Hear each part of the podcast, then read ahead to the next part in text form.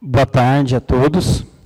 É, eu primeiro gostaria de agradecer novamente o convite da Nerci, é, do Cresce, mas é, personificando em nome da Nerci para essa presença aqui, que eu acho que é, é muito importante estarmos próximos nesses momentos de mudança aqui, principalmente que agora a, a cidade de Atibaia vem sofrendo grandes mudanças, principalmente influenciadas pelo mercado imobiliário.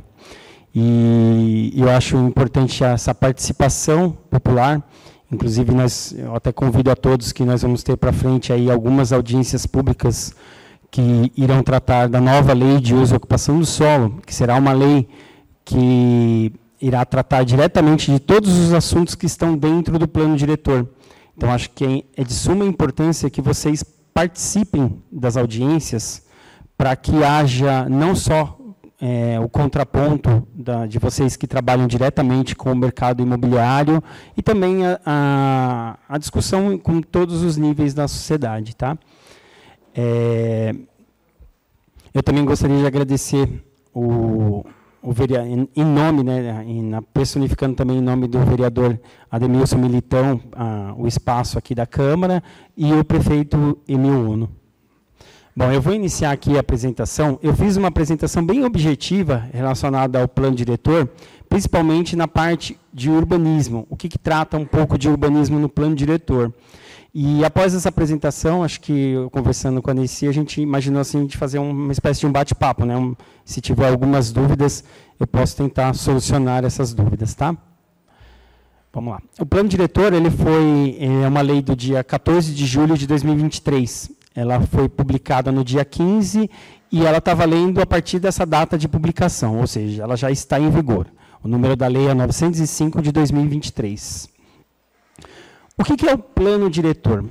O plano diretor ele define as diretrizes de crescimento físico e o desenvolvimento socioeconômico da cidade, respeitando a vocação local é um instrumento básico de política de desenvolvimento municipal e de expansão urbana e estabelece diretrizes para a revisão da lei de uso ocupação do solo. O plano diretor aprovado da Câmara, ele é, ele é, é, segundo o Estatuto da Cidade e também segundo a Constituição Federal, ele é obrigatório para cidades com mais de 20 mil, 20 mil habitantes. E é um instrumento básico de política de desenvolvimento urbano. A propriedade urbana cumpre sua função social quando atende às exigências fundamentais de ordenação da cidade expressas no plano diretor. O plano diretor aqui de Atibaia, né, ele sofreu um processo de discussão que foi bem longo. Ele iniciou em 2019, e aí veio a pandemia, a gente teve muita dificuldade principalmente na época da pandemia, para conseguir fazer as audiências. Tivemos que fazer algumas poucas audiências virtuais. E aí, depois, quando voltaram as audiências presenciais, nós novamente fizemos algumas audiências em bairros, reuniões públicas, audiências públicas, depois submetemos o projeto de lei à Câmara. Dentro da Câmara também tiveram diversas audiências públicas e reuniões públicas. Eu lembro que em 2019 a gente rodou os quatro cantos da cidade. Começamos no, no bairro do Portão, passamos pelo Iara, fomos em diver, diversos bairros, até mais afastados, para fazer reunião acerca do plano diretor. E dentre essas reuniões foram é, estabelecidas 1.086 propostas. É, na verdade, 1.379 propostas. Dessas 1.379 propostas, 1.086 foram negadas e 293 foram incluídas. Ou seja, 21%, 21 das propostas foram incluídas no plano e cerca de 79% não. Vocês devem olhar assim e falar: nossa, a maioria a prefeitura negou.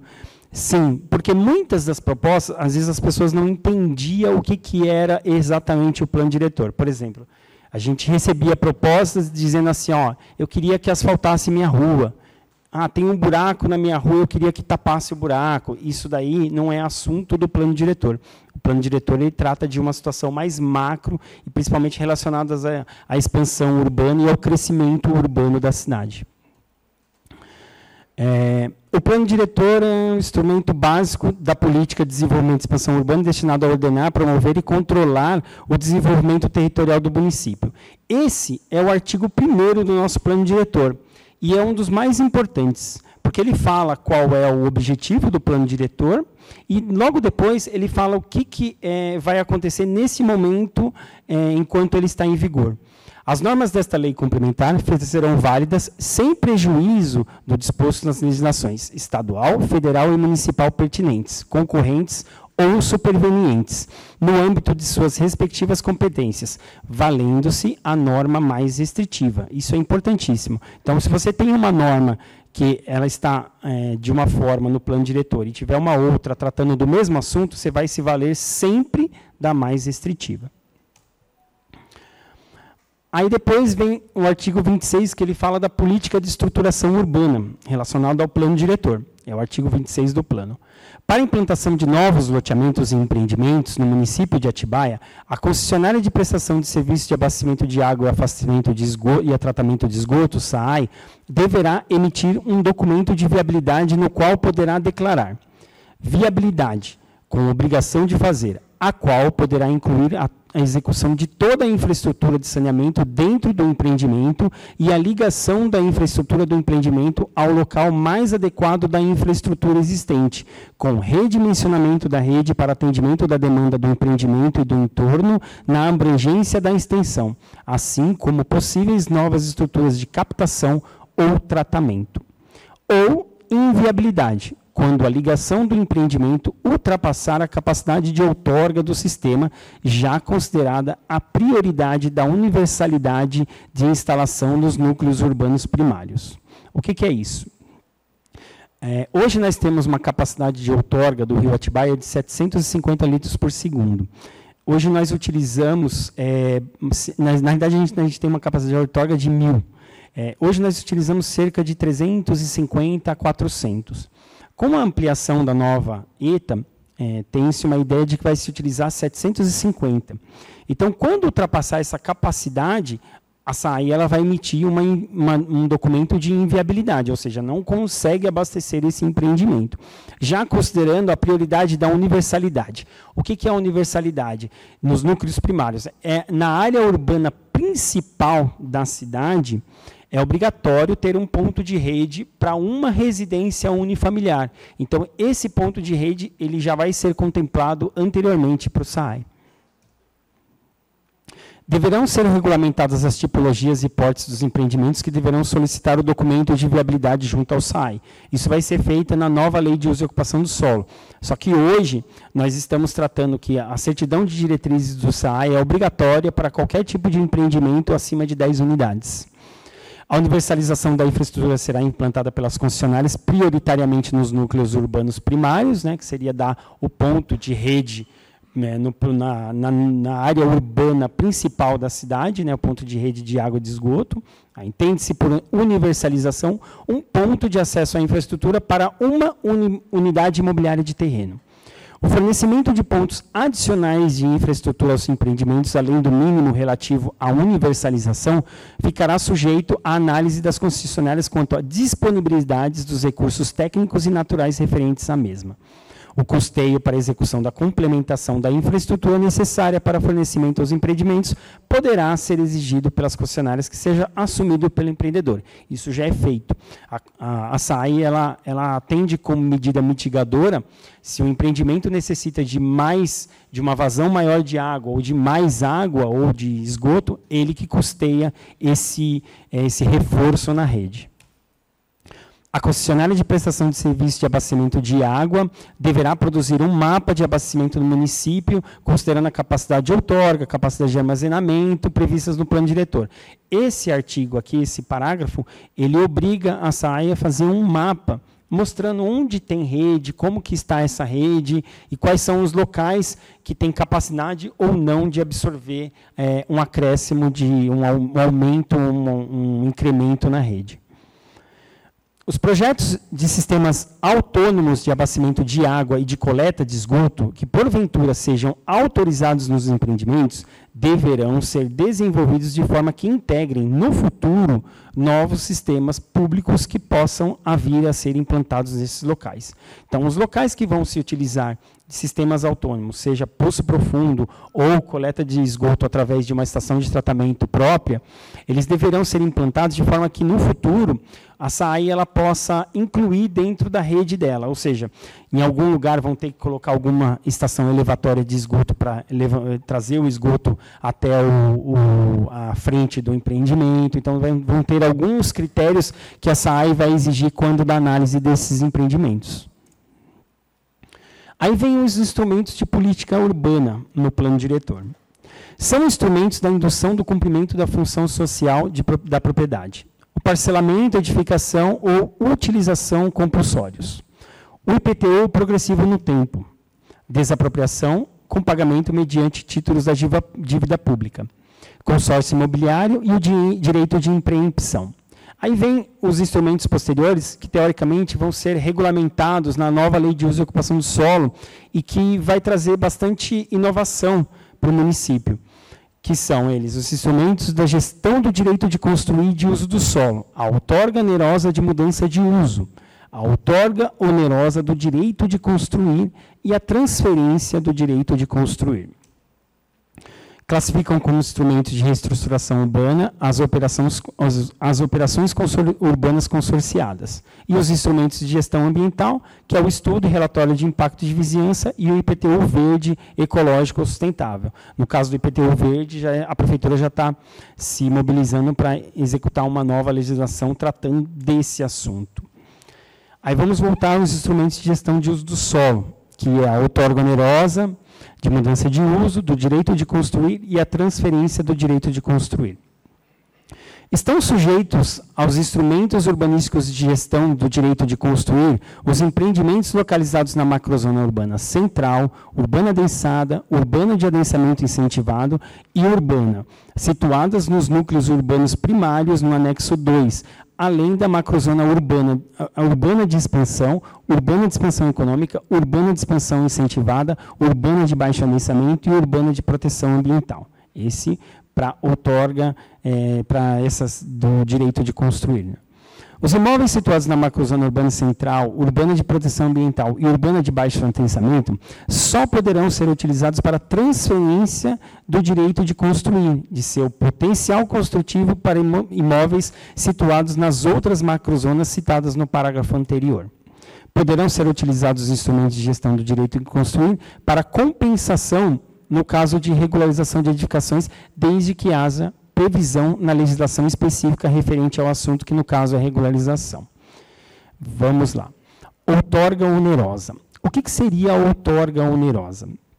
Hoje nós temos um coeficiente de aproveitamento no plano diretor, que é o básico. É um coeficiente, de aproveitamento bem baixo. Ele está algo em torno de 1, 1.1 esse coeficiente de aproveitamento, de certa forma, ele é muito baixo para você verticalizar, para fazer empreendimentos de verticalização. Geralmente, esses empreendimentos de verticalização dão, são da ordem de 2 de coeficiente de aproveitamento, 2 e alguma coisa, chegando até 3. Essa diferença entre o coeficiente de aproveitamento básico, que seria o 1, até o, o 3 ou o 2 que se pretende chegar, é onde vai tratar a outorga onerosa, ou seja, ele vai poder subir um pouco mais o empreendimento dentro de um limite que é estabelecido na lei de uso ocupação do solo, que não poderá ser ultrapassado, e aí esse, é, esse acréscimo vai ser pago uma taxa para a prefeitura, né, que seria a outorga. Essa taxa de outorga ela irá, ela irá fazer parte de um fundo, que a gente chama do Fundurb, que é um Fundo Municipal de Desenvolvimento do Urbanismo, que a gente pretende, é, já estamos, já até praticamente fizemos uma, uma lei, é, tem um decreto, e a gente quer fazer uma, uma espécie de um convênio com uma associação, preferencialmente que seja a Associação dos Engenheiros e Arquitetos de Atibaia, para se fazer projetos ou até mesmo regularizações de edificações para pessoas de baixa renda. Então esse fundo, o principal, a principal utilização dele será para as pessoas de baixa renda. Transferência do potencial construtivo.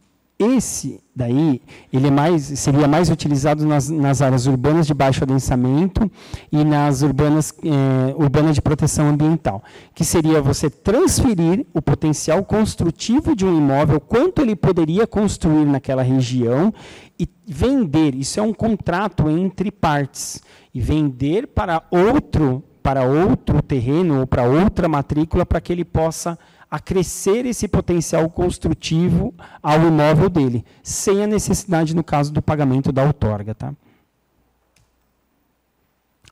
Aqui é a delimitação do perímetro urbano, novo perímetro urbano da cidade de Atibaia, é, após a aprovação do plano diretor. Em cinza é o perímetro urbano, em branco são as áreas rurais. Esse é o macrozoneamento, que foi derivado do plano diretor.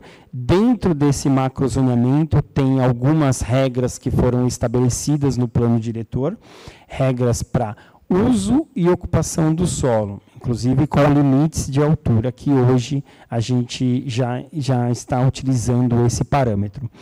Dentro das macrozonas nós temos a rural de proteção ambiental, que é essa área aqui mais um verde mais mais escuro, né? Aí Cian Rural de Turismo Ambiental, seriam essas áreas aqui. Aí a verde área rural, aí UAD, urbana adensada, essas áreas laranjas. As áreas rosas, urbana de adensamento incentivado. Aí depois as áreas lilás, urbana de expansão econômica. Essas áreas em cinza, urbanas de expansão. Aí as áreas em vermelho, em vermelho meio claro aqui, urbana de proteção ambiental. A azul é a área urbana, essa área numa cor, talvez ocre, urbana central. Amarelo é urbana residencial, que é essa região toda aqui. Urbana de expansão incentivada é um, é um marrom, né, esse meio marrom aqui e urbana de baixo adensamento, que é esse azul mais escuro aqui, que é toda essa região aqui do Itapetinga, pegando Luanda. Dentro dessas áreas foram estabelecidos os índices urbanísticos. E aí foram colocados o coeficiente de aproveitamento básico, que eu acabei de mencionar, que ele vai servir como base para a gente tratar da outorga onerosa, o coeficiente de aproveitamento máximo, que é até onde a nossa nova lei de uso e ocupação do solo vai poder chegar. Então, o máximo que podemos ter hoje são esses parâmetros aqui. O coeficiente de aproveitamento hoje do plano diretor, nós não estamos utilizando. Por quê? Porque ele tem uma faixa de intervalos. Tá? E aqui dentro dessa faixa de intervalos, até numa nota 4 que tem aqui no, no próprio anexo aqui, que está bem aqui em cima, ela fala que alguns índices estarão sujeitos a a, a, normatização na nova lei de usurpação do solo. E esse é um deles que a gente precisaria normatizá-lo para a gente poder tratar não só da outorga onerosa, como também dos é, coeficientes de aproveitamento. Então, hoje nós estamos utilizando o coeficiente de aproveitamento da Lei de Uso e Ocupação do Solo, que permanece em vigor. O que, que é importante entender? O plano diretor, ele não revogou nenhuma lei, ele só revogou o plano diretor que estava anteriormente em vigor. A Lei de Uso e Ocupação do Solo, que é a 714 de 2015, a 796 de 2019 e a, 7, e a 816 de 2019, ela permanece em vigor. E aí é, ela, ela está tratando de forma concorrente ao plano diretor. Então, toda a utilização da lei vai sempre voltar ao parágrafo, ao parágrafo único do artigo 1 do plano diretor, que fala que é, teremos que utilizar os parâmetros mais restritivos em relação às duas leis. Aí temos a taxa de permeabilidade mínima, a densidade específica básica de ocupação, número de unidades por hectare.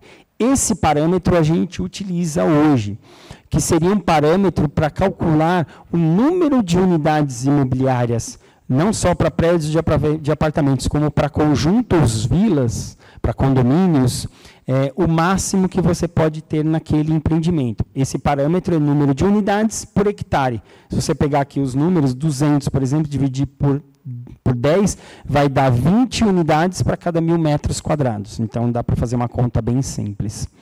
Densidade bruta básica de ocupação.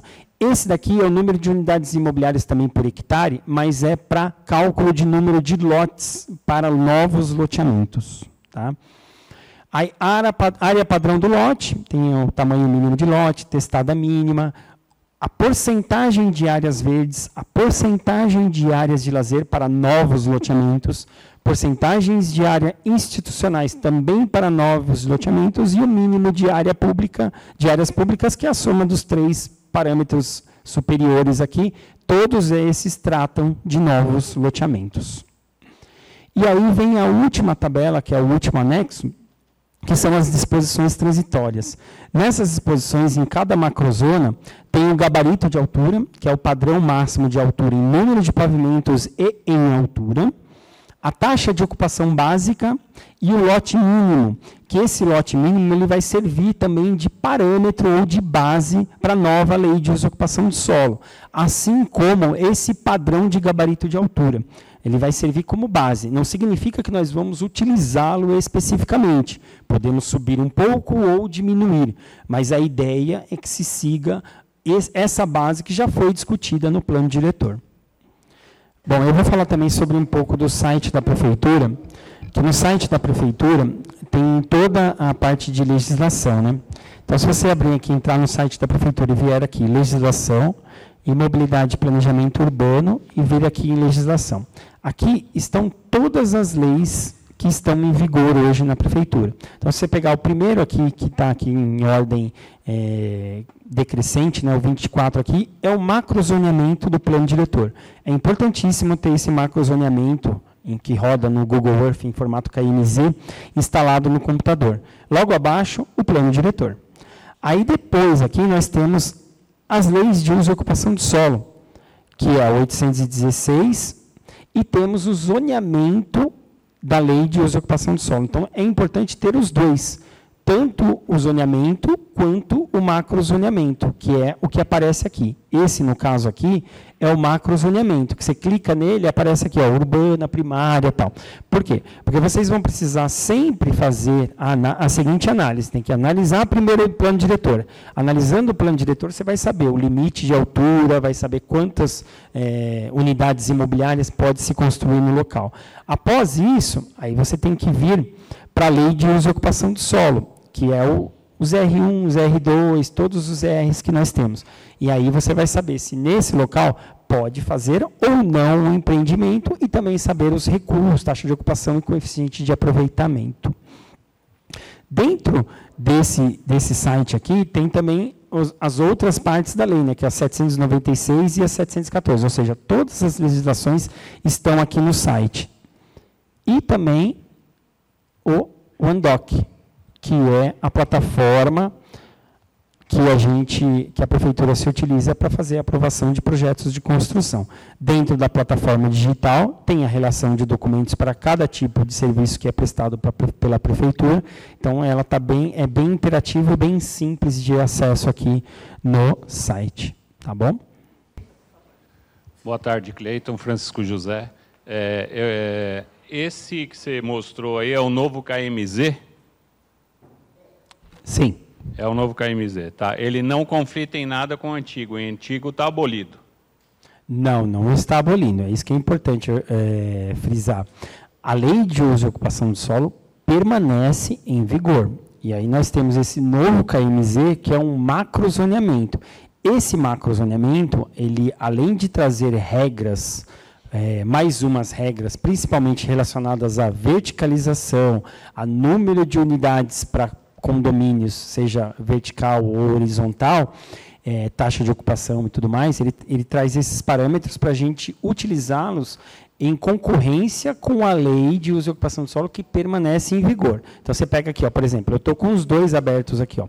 Eu tenho aqui, esse é o da lei de uso e ocupação do solo. Ele fala aqui, ó, ZR1, ZR2, que é o que, ele, que a gente já trabalha normalmente. O do plano diretor, se eu desligar aqui e ligar o do plano diretor, vai aparecer o macrozoneamento também. Ó. Urbana, de, eh, urbana residencial, macrozona urbana de baixo adensamento. Então, tem todas as macrozonas aqui. Então, tem que fazer a análise dos dois, tanto da lei de uso e ocupação do solo, quanto do plano diretor. Nós estamos agora na Secretaria trabalhando na nova lei de uso e ocupação de solo. Inclusive, nós temos toda a parte de texto praticamente pronta. Nós estamos terminando de fazer a, a leitura da parte de texto, na verdade seria uma espécie de conferência da parte de texto para a gente começar a distribuir para o pessoal dar sugestão e dar é, ler mesmo a lei, ver, ó, oh, putz, tem um, aqui não tá, não pode estar equivocado, tentar a gente já acertar uma situação de que todos participem o máximo possível. E aí depois nós vamos começar a desenhar os novos mapas de zoneamento que vão estar mais de acordo com o novo plano diretor, tá? E, e após esses desenhos, aí nós vamos começar a abrir para audiência pública. Convido vocês novamente a participar das audiências públicas, porque é de suma importância que defendam os seus interesses nas audiências públicas também. E nessas, é, nessa nova lei de uso e ocupação do solo, a gente vai modificar completamente todas essas terminologias que nós temos hoje. Vai, vai ser uma nova lei, completamente diferente. Por isso que é, é importante a participação, até para vocês já irem se familiarizando com essa alteração, que vai ser bem profunda. Tá? Eu tenho uma sugestão que uma vez eu fiz aqui na Câmara para um vereador. Tá? Minha sugestão é a seguinte, que no carnê de IPTU do contribuinte seja colocado qual é o zoneamento a que pertence o imóvel dele e o que pode ser feito. Eu acho que essa é uma proposta que a prefeitura não depende da Câmara, a prefeitura pode mandar isso para plenário.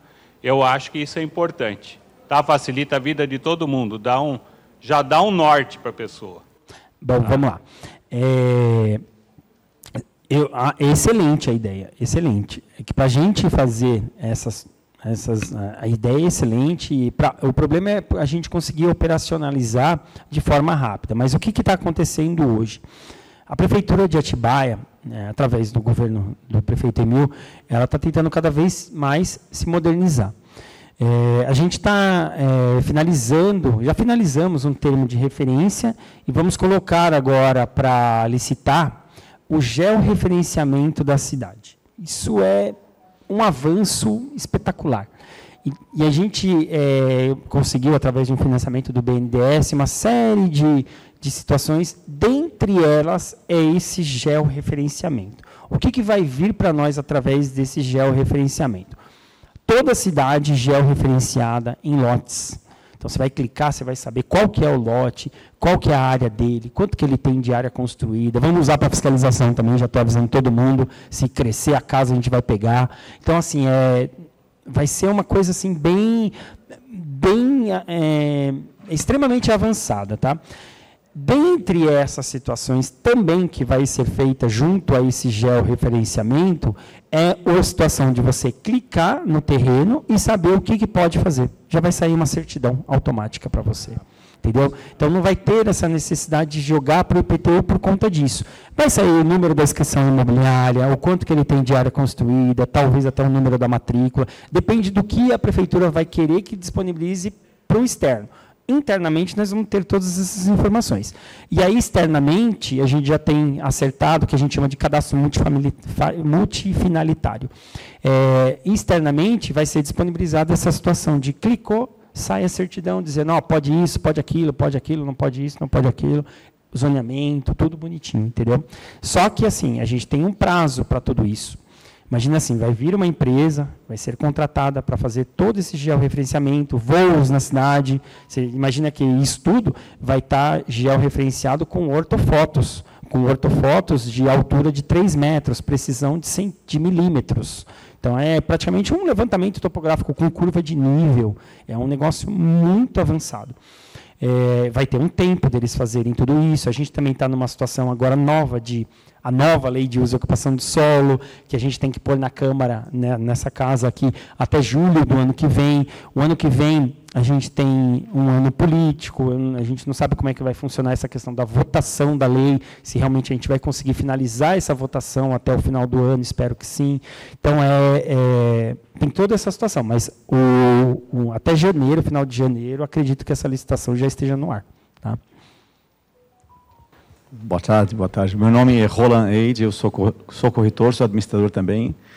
Eu gostaria, eh, eu queria saber do senhor se pudesse explicar um pouquinho sobre atuação dentro desse plano eh, diretor, prefeitura e SAI, porque nós sabemos que o desenvolvimento, o crescimento da cidade demanda mais saneamento, demanda mais aí eh, trabalho da SAI quanto à filtração, a aquelas estações de tratamento, tratamento da água. Nós sabemos que isso já vem um, um pouco carente, né, nos anos passados. Então queríamos saber como que a prefeitura, porque acima da SAI tem a prefeitura, que ela vai zelar pela sociedade, pelo bem da sociedade, pela qualidade de vida, né? em manter a qualidade de vida em Atibaia. Como que a prefeitura pretende fazer isso, se já está fazendo? Obrigado. Então, relacionado a essa questão do SAI, é, dentro do plano diretor foi estabelecido novamente, acho que foi bem, bem, foi deixado bem claro, e na nova lei de ocupação do solo vai ser colocada a quantidade que deve se reportar ao SAI, que provavelmente vai permanecer em 10 unidades, ou seja, empreendimentos acima de 10 unidades tem que ter a certidão do SAI. O ele está finalizando essa nova é, estação de tratamento de esgoto, acredito que até o ano que vem, meio, final do ano que vem, esteja pronta e em operação. E aí a gente vai conseguir abarcar mais empreendimentos, mesmo com o que o plano diretor hoje, se você for analisar em relação à lei anterior, ele está bem mais restritivo, seja na questão da altura, seja na questão da, do número de unidades que se permite fazer em cada região. Por quê? Porque a gente tem uma carência de infraestrutura, não só infraestrutura de água, de esgoto, de, de, como também de vias públicas. Então, a gente precisa regrar de uma forma prudente para que a gente não sofra as consequências no futuro. Em relação ao SAAI, o que a gente sabe também é que com essa aprovação do novo plano diretor e também em conjunto com a nova lei de usurpação do solo, eles estão fazendo o plano diretor de saneamento básico. Então, eles já, já estão em fase de licitação do plano diretor de saneamento. Esse plano diretor, ele vai se coadunar com a lei de uso e ocupação do solo e com esse novo plano diretor do município de Atibaia. Então, tudo vai caminhar junto. Todo mundo está fazendo seus planos diretores e trabalhando para que a gente possa ter uma melhoria em relação à infraestrutura no futuro. Alessandra Cleiton. É corre com esse georreferenciamento aí que a gente para de bater lá na prefeitura. e os colegas que não conheceram é só ver o de São Paulo, né? São Paulo é assim, é muito prático, muito prático. Campinas também tem, né? Campinas, né? Jundiaí, São José. A gente foi visitar a cidade de São José, outras cidades, estamos visitando outras regiões para ter cada vez mais ideias, assim. E, e, a gente já recebeu os orçamentos das empresas e já vamos lançar essa licitação. Então, o negócio está tá bem encaminhado, é, torcer para que a licitação dê certo. Inclusive, eu sou um dos gestores do contrato, então eu vou fazer parte dessa licitação, então vou estar tá lá presente, é, porque eu achei que era importante é, que a gente desse esse passo, e esse passo vai ser um passo bem importante para o nosso futuro mesmo, acho que até para facilitar o trabalho de todos. Né? Sem dúvida. A minha pergunta é sobre outorga. A primeira questão, a primeira possibilidade, né, que seria um fundo de investimento. Que base que ele vai ser a cobrança? Vai ter uma unidade específica de cobrança ou ela vai ser com base no IPTU? E eu não entendi especificamente, se você pudesse repetir a segunda opção de outorga, que seria compensação em lotes, né? Essas duas questões, de outorga e prazo também, a partir tá. de quando? Vamos lá. Eu vou primeiro na outorga onerosa.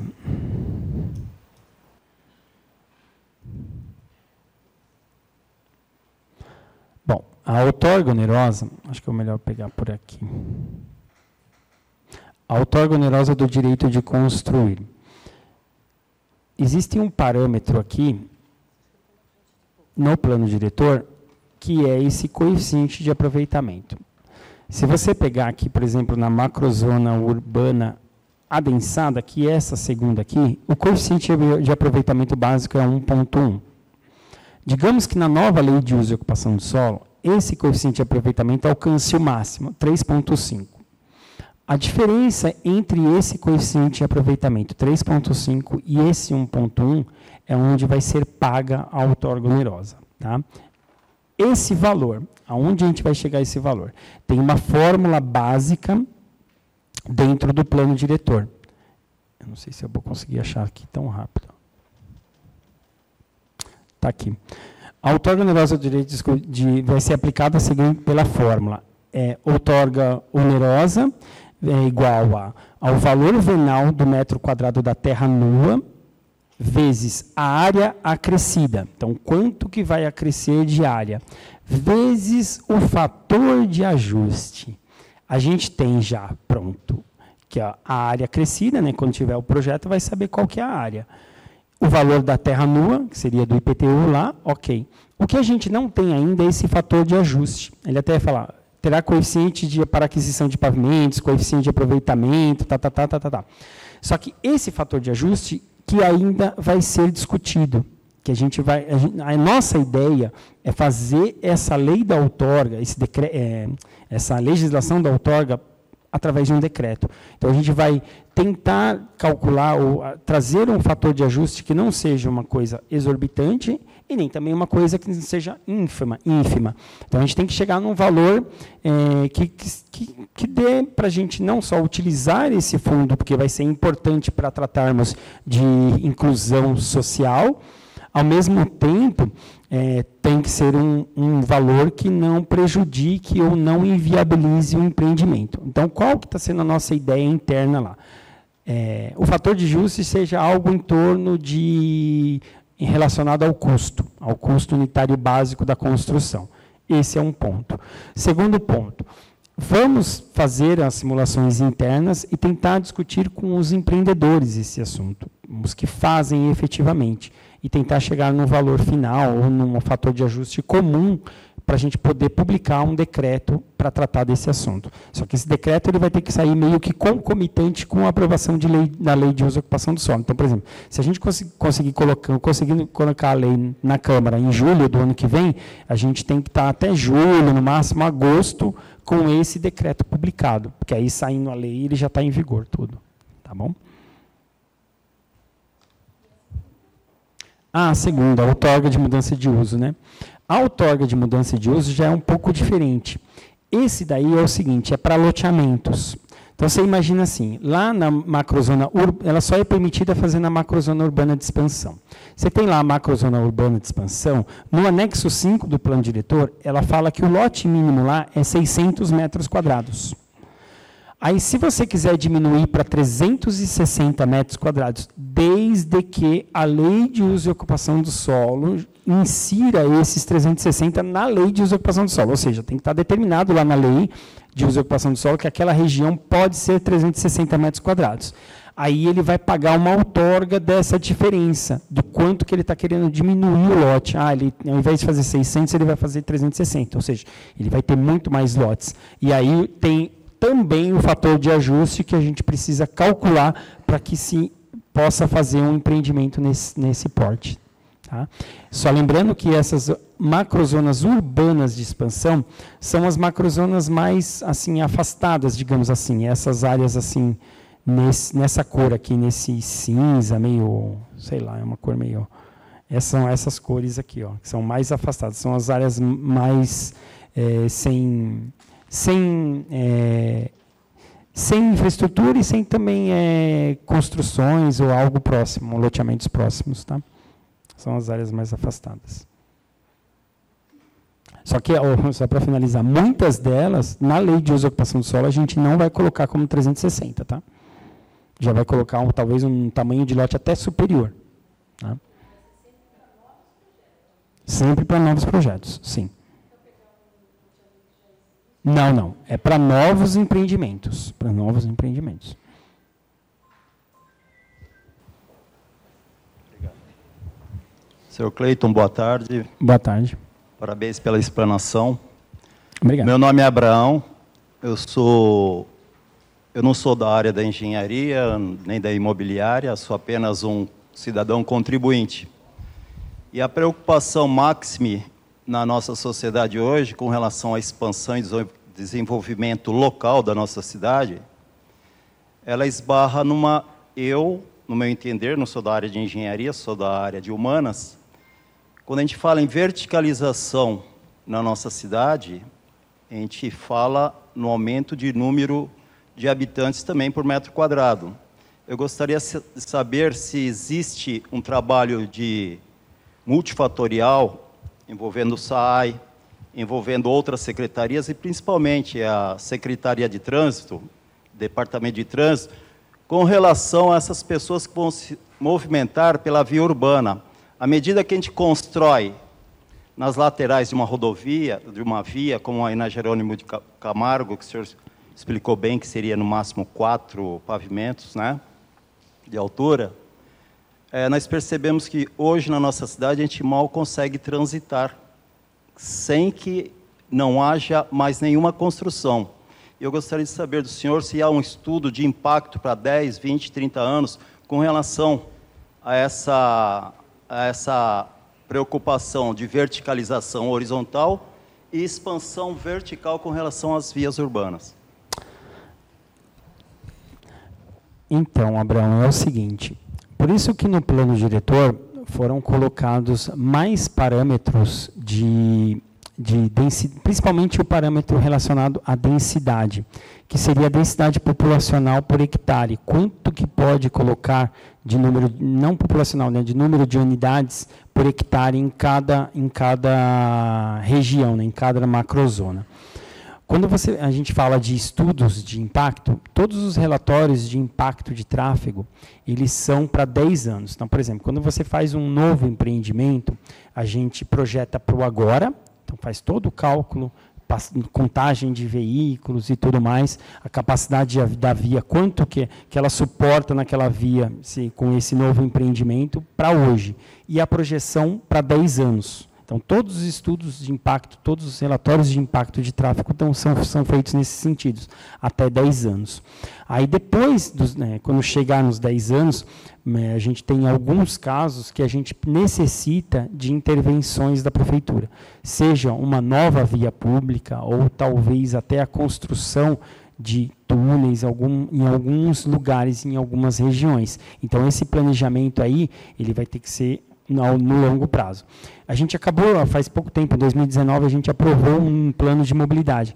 Existe uma, uma ideia lá da Secretaria de Mobilidade e Planejamento Urbano de, re, de revisão desse plano e também de uma contratação de estudos de, a gente estava conversando até hoje sobre isso, de estudos de impacto viário então a gente também está procurando agora fazer uma nova, talvez vai criar uma nova licitação de contratar uma, uma empresa para tratar de todo esse assunto, de todo o viário de Atibaia, que realmente a gente, com o crescimento, podemos ter um problema no futuro. Né?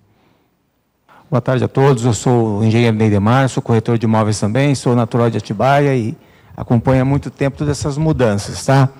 Então, é o seguinte, eu gostaria de fazer um questionamento a respeito de, uma, de um certo receio do que foi apresentado com relação, você citou dois casos, tá? Com a, tem tantos pavimentos, mas a gente pode diminuir ou aumentar. Minha dúvida é essa. Outra foi com relação ao que a Alessandra perguntou. Ah, eu quero fazer um novo empreendimento, é, o plano pede 600 metros, há possibilidade de 360, porque é um R2, por exemplo. Tá? É, esse caso não vai. É, talvez para uns vão poder, e você acabou de citar que nessas algumas áreas, essa maioria não vai ser aceita, diminuir, por exemplo, a 360. Tá? É, e com relação aos pavimentos também, ah, posso aumentar, posso diminuir. Não vamos cair no permitido e permissível, motivo de tantas ações judiciais que até hoje perduram? Bom, vamos talvez explicar um pouco melhor. Essa tabela aqui, é o anexo 10 que trata dessa questão das alturas, o gabarito de altura e, e tanto em número de pavimentos como em altura em metros. Essas disposições, elas são transitórias. Se você pegar essa notinha 1 aqui, ela vai dizer o seguinte: índices base para estudos e implantação pela Lei de Zoneamento, Uso, Ocupação e Parcelamento do Solo. Após a promulgação desta, esse anexo fica revogado. Então, o que, que significa? Aqui, por exemplo, vamos dar um exemplo aqui, macrozona urbana densada. Essa macrozona urbana densada, ela pega essa região aqui, ó, que é a região onde está o Cerejeiras, Imperial, tem parte do Nova Atibaia. Hoje, no plano diretor, ela está com uma altura de 6 metros, de 6 pavimentos e 18 metros de altura. Nós temos hoje prédios maiores lá. Temos menores também. Será que esse, esse número de pavimentos é o ideal para a região? Não pode ser oito? Não pode ser 10? Ou não pode ser 4? Isso a gente vai discutir com a sociedade. Por isso que eu falo que a participação é de extrema importância. A gente vai fazer uma ideia nossa, que é interna da prefeitura, e colocar para a audiência pública para discussão. E aí, nessa discussão, pode derivar de ser mais ou menos, ou ficar no 6. Esse índice é base. A base pode ser para mais ou para menos. Por isso que eu estou falando, ele pode aumentar ou pode diminuir. Esse é o exemplo nesse caso. No caso das urbanas de expansão, tem aqui umas macrozonas que foram criadas como urbanas de expansão. Aqui, essa daqui que eu cliquei agora, é a região onde está o elemento, esses loteamentos novos lá. É 360. Hoje, com o plano diretor, foi inserido como 600. Só que existe a possibilidade de diminuir para 360. Aonde que diminui? Na lei de uso e ocupação do solo. Tem que estar tá determinado na lei, tem que estar tá lá, 360. E aí, sendo urbana de expansão, a gente vai cobrar a outorga se o cara quiser fazer o loteamento com 360. Se ele quiser fazer com 600, continua normal. Mas vai estar tá na lei lá, quando você clicar no zoneamento da lei de uso e ocupação do solo, vai estar lá, lote mínimo, 360. Entendeu? Então a gente pode aumentar ou diminuir. E aí, nesse caso, cobraria a outorga se ele utilizasse os 360. Só que muitos desses casos, você pega assim, loteamentos mais afastados. Você pega aqui, ó, aqui tem uma urbana de expansão aqui. Não tem sentido a gente colocar 360 aqui, porque ela está muito distante da cidade. Então, muito provavelmente, ela vai se manter com 600 ou mais. Entendeu? Então não vai existir essa questão de permissível, nem é, como é que é o outro lá, é permissível. Permitido e permissível. Não, é permitido e proibido, é, é um ou outro, entendeu? Mas nesses casos acho que deu para entender a questão da, de aumentar eu, ou diminuir. Eu acho, eu acho estranho, tá? Não compactou com a ideia, tá? Eu acho que devia ser fixado. É 600 a partir do ano que vem ou da data que for. Quem quiser fazer, faz com 600. Minha opinião, lógico, tá? E com relação a. É que essa ideia já veio das, discussões do plano, não, entendeu? Não, então, Foi pactuado com é, a, não é. só com a sociedade, com todo, todo mundo que participou não, não, da audiência pública. Foi o que derivou da audiência pública, tá? É. é. que você disse o seguinte: hoje o plano diretor está em, está em vigor. Sim. Então, como que fica isso hoje? Não, hoje não, não, vale essa regra, 600 e ponto, entendeu? Porque não está a lei de uso e ocupação do solo nova em vigor. Então o aumento ou diminui só depois que aprovar a só nova lei. Só depois que aprovar a nova lei de uso e ocupação do solo. Não. Hoje o que vale é o que está aqui no plano. Entendi. Ponto. Uhum. Por exemplo, se você quiser fazer um prédio lá na região do Nova Tibaia ou na região do, do Imperial. Ah, eu posso, pela lei de uso e ocupação do solo, o limite de altura não tem. Você pode fazer até. Aplica os índices. Exatamente. Aí você pega hoje pelo plano diretor, está com um limite de 6 pavimentos e 18 metros de altura. É esse limite que você tem que seguir e ponto. Entendi. Acabou.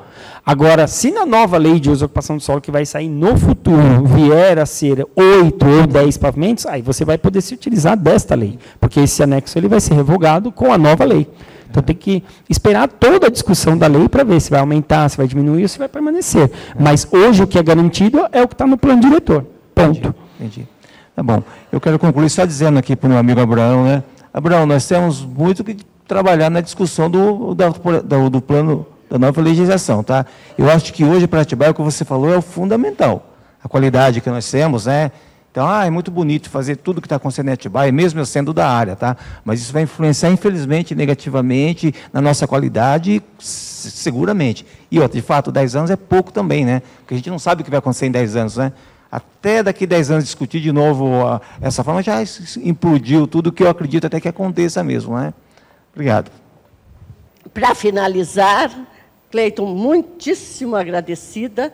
Eu acho que, como eu já disse, o primeiro pontapé com relação ao conhecimento né, do novo plano diretor foi dado. Agora, estudar um pouquinho, debruçar, procurar saber e participar né, das próximas audiências. Em nome do Cresce, eu agradeço. Ah,